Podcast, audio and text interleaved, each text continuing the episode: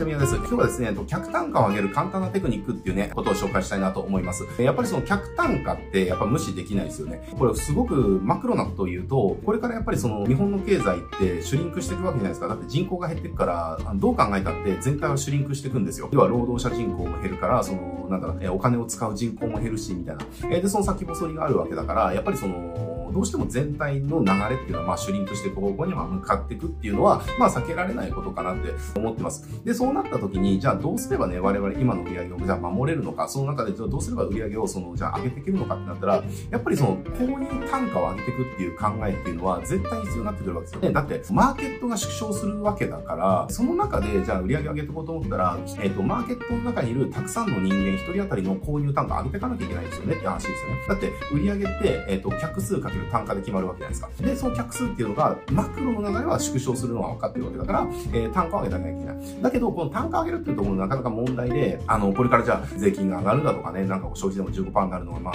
ほぼ決定してるのかな。なんかもう、しょうもないことばっかやってると思うけれども、まあ、政治の話するとなんか炎上しそうだからやめるけど、ね、しょうもないことばっかやってるたりだとかね、まあそういったことがあったりだとか、まあインボイスとかもね、普通にね、これまでのその税が免除してた、要は小規模事業者にもう課税するよっていやいいのに、ね、あんなインボイスみたいな分かりにくいことやってね、そう分かりにくいことやるからそこに余計コストがかかるみたいな、何なんだろうな、みたいなふうに思いますけれども、まあまあ、それはまあ、あの、関係ない話だから置いといて、ね、そういったとこもあるから、やっぱり単価ってなかなかね、じゃあ簡単に上げれるものでもないっていうところもあったりだとか、まあすると。だけれども、やっぱり単価上げていかないと、それから先ね、単価上げるっていうところは、やっぱりそのいろんな企業が生き残るためには、えー、結構市場命題になってくるかなというふうに僕は感じてます。で、そうなった時に、じゃあ単価をどうやって上げればいいのかっていうところが、ちょっと簡単なね、一つテクニックがあるので、まあそれをちょっと紹介したいなっていうのが、まあ今日の動画ですね。だこれライターコンサルの方とか、これ覚えておいてもらって、これが使える業界の人とかであれば、どんどん提案してね、やってもらうっていうのも一つだし、まあ社長とかであればね、これが使えるんであればすぐ実行してってもらえるといいかなと思います。じゃあ何をやっていくのかっていうと、個数限定っていうものを入れていくっていう話です。だからこれは全部のクライアントに使えるっていう方法ではないけれども、使えるクライアントにとってはすごく簡単にすぐ導入できるやつですね。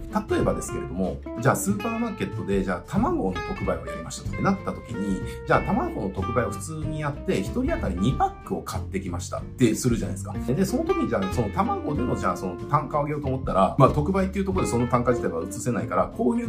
点数を上げていかなきゃいけないわけですよね。だから2パックじゃなくて3パック買わせたいと。えー、なった時にこれやってもらいたいのが、単純に卵特売とかでやるんじゃなくて、えー、卵特売おお一人様3パックまでっていうね、個数限定したんですよ。えー、だからこれをやるためには、平均何個購入してるのかっていうデータを出さなきゃいけないんだけれども、そのデータが分かればね、じゃあ例えばスーパーマーケットで、じゃあ卵の特売やる、やると、大体平均2パック買っていくと。えー、なったら、それを、要は、じゃあ卵を特売で、お一人様3パック限定みたいにするんですよね。そうすると、2パックじゃなくて3パック不思議なことで。まあこれはその、なんだろうな、結局、いくつしか買えないっていうその希少性とか限定性のその心理効果があって、やっぱりその、すっごい冷静に考えたら、いや、2パックで十分だよねってところを、やっぱ、あの、いや、この価格で買えるのがその3パックしかないから、3パック買おうみたいな3パックになるんですよね。え、っていう感じのことだけなんです。これだけなんですよ。これだけでその、購入点数上げれるんですよ。あの、個数限定っていう、要は心理効果のある、その施策っていうのをそのぶっ込むだけで、購入点数上げれる。つまり単価を上げれるっていうことが起きます。なので、じゃあ、例えばこれアパレルとかであれば、なんだろうな、じゃあ人気の何々付き、じゃあお一人様、えっ、ー、と、じゃあ2点限定とかね。だけどまあこれってそう、まあ本音と建前があって、まあ本当にその、多くの人に手に取ってもらいたいからもう個数限定するっていうのもあるかもしれないけれども、やっぱりそう、えー、買わせたいがために個数限定するっていうのもあると思うんですよ。だそういった時もちゃんとデータ出して、じゃあこれ、あ、みんな2着限定ってやったら2着買ってるなってなったら、それを思い切って4着にするとかね。そうすると、えっ、ー、と、購入点数上がるんですよねっていう話。これ面白い話なんですけど。だから、もちろんこれが、じゃあアパレルとかでじゃあ T シャツが、じゃあお一人様じゃあ30着限定とかなんてまあそそういう風なね、ちょっと水着じゃないからあれだけれども、